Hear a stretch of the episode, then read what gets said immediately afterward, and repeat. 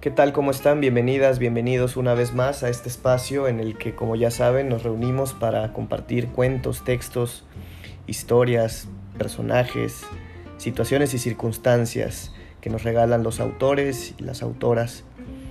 Eh, estamos en esta quinta temporada en la que hemos revisado al autor Betraven. Llegamos a este episodio número 8 que es el segundo intermedio, quienes han tenido posibilidad de acompañarnos en otras temporadas, ya saben que el segundo intermedio compartimos un, cuento de, mi autoría. En el primer intermedio leímos eh, El caballo de la molendera, de un libro que se llama Cuentos chiapanecos. Y bueno, siguiendo en esa línea, vamos a compartir este texto que justamente se escribió hace un poquito más de un año en San Cristóbal de las Casas. Quienes han tenido oportunidad de visitar este lugar, bueno, ahí podrán identificar algunos, algunos detallitos que intentan generar la atmósfera de donde sucedió esto o donde se desarrolla la historia. Y bueno, ojalá que algo de lo que sucede con los personajes nos resulte interesante o nos lleve a alguna reflexión. Ojalá que lo disfruten. El cuento se llama El juego del lobo. Vamos a comenzar. Aquella tarde, el antojo me hizo salir de casa. Llevaba varios días convenciéndome de seguir la dieta, lejos de panes y cosas muy engordativas. Pero llegado casi el fin de semana, sucumbí al antojo y salí a la plaza central para comer unos churros. A pesar de que no era temporada alta, los andadores estaban atiborrados de gente y llenos de colorido. Una viejecita que vendía artesanías llamó mi atención por esos surcos profundos en su rostro, que asemejaban carreteras marcadas sobre su piel, y de inmediato me hicieron recordar aquellas máscaras propias de una danza oaxaqueña. Y pensar que algún día fue una niña, me dije.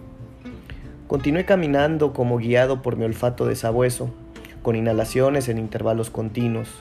Iba rastreando la ruta que me llevaría a satisfacer mi antojo, y después de un par de cuadras me encontré con don Vicente, el que vende los churros rellenos. Le pedí uno sencillo, esos de 10 pesos que no llevan nada dentro, para no transgredir con tanta violencia la dieta en turno.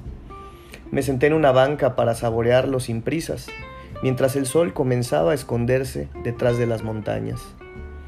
Como es costumbre a esas horas en las que el sol se guarda, los vendedores ambulantes que vienen de las comunidades cercanas comenzaron a reproducirse, casi como invocados por la luz de los candiles que aparecían para iluminar la plaza. Es preciso decir que yo no era el único que daba rienda suelto a su antojo, ya que varios personajes degustaban la variada oferta de la venta. Figuraban los chicharrones con crema y salsa, elotes, esquites, marquesitas yucatecas y algunos invitados más que habían sido convocados a la presentación gastronómica así que no me sentía tan solitario con la culpa y el remordimiento, ya que me noté respaldado por el grupo de la glotonería. A partir de lo anterior, estaba más relajado y desde una banca en la que me dispuse a reposar, observé a unos niños que jugaban en el kiosco. Jugaremos en el bosque mientras el lobo no está. Si el lobo aparece, a todos nos comerá. Gritaban a coro mientras daban vueltas de carrusel tomados de la mano. Luego preguntaban, Lobo, ¿estás ahí? Y cuando la respuesta afirmativa llegaba, los niños corrían a toda velocidad para no ser alcanzados y devorados por el lobo. A la distancia de algunos metros, una niña estaba parada observando aquel juego que asemejaba a un ritual con danza y cantos. Le brillaban los ojitos como un par de luceros que resaltan en el cielo oscuro. Mientras la veía, cómo se mantenía atenta a la actividad lúdica de sus coetáneos, pude notar que sujetaba varias diademas bordadas y pulseritas coloridas que asemejaban un arco iris que brotaba de sus dedos. A la vez que iba ofreciendo sus productos a la gente que transitaba por la plaza, de manera sutil se iba acercando más y más a una de las esquinas del kiosco, misma que suponía ser la cueva del lobo. Tres capturados fueron necesarios para que la niña de las pulseras y las diademas alcanzara su destino.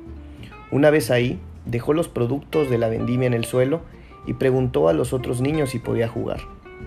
Me llamó mucho la atención que sin reparo alguno Los chicos la aceptaron de inmediato, a lo que la niña reaccionó con una sonrisa que iluminaba más que los faroles de la plaza. Ahora ella también danzaba en círculo, tomada de la mano de los compañeritos, y ese brillo que emanaba de todo su ser, ya no solo de su sonrisa, parecía elevarse hasta las estrellas recién nacidas. Desafortunadamente, solo hubo tiempo para dos partidas. De manera intempestiva, la niña recordó el otro juego en el que estaba participando. Aunque por un momento corto, sintió la libertad de ser oveja y correr libre por el bosque. Pero eso ya había quedado atrás, como en la impermanencia de un suspiro.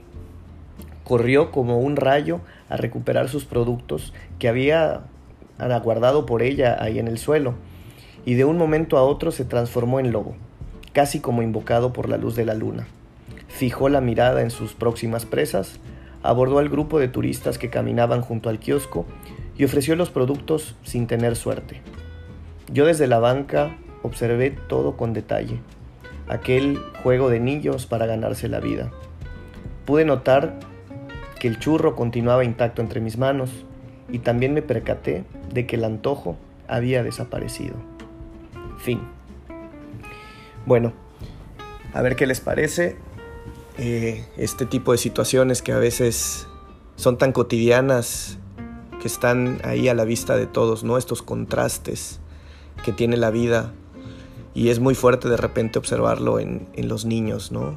Eh, ojalá que, que podamos hacer cada quien desde nuestro, nuestro lugar algunas acciones para, para ir minimizando estos contrastes, para poder impactar, hacer algún cambio y al menos poderlo observar, no, no ignorarlo ni, ni dejarlo pasar como si no estuviera ahí. Les agradezco mucho por acompañarnos de nueva cuenta y esperamos que nos acompañen en un próximo episodio, que será el último de esta temporada con la que cerraremos eh, lo que nos comparte el autor de Traven.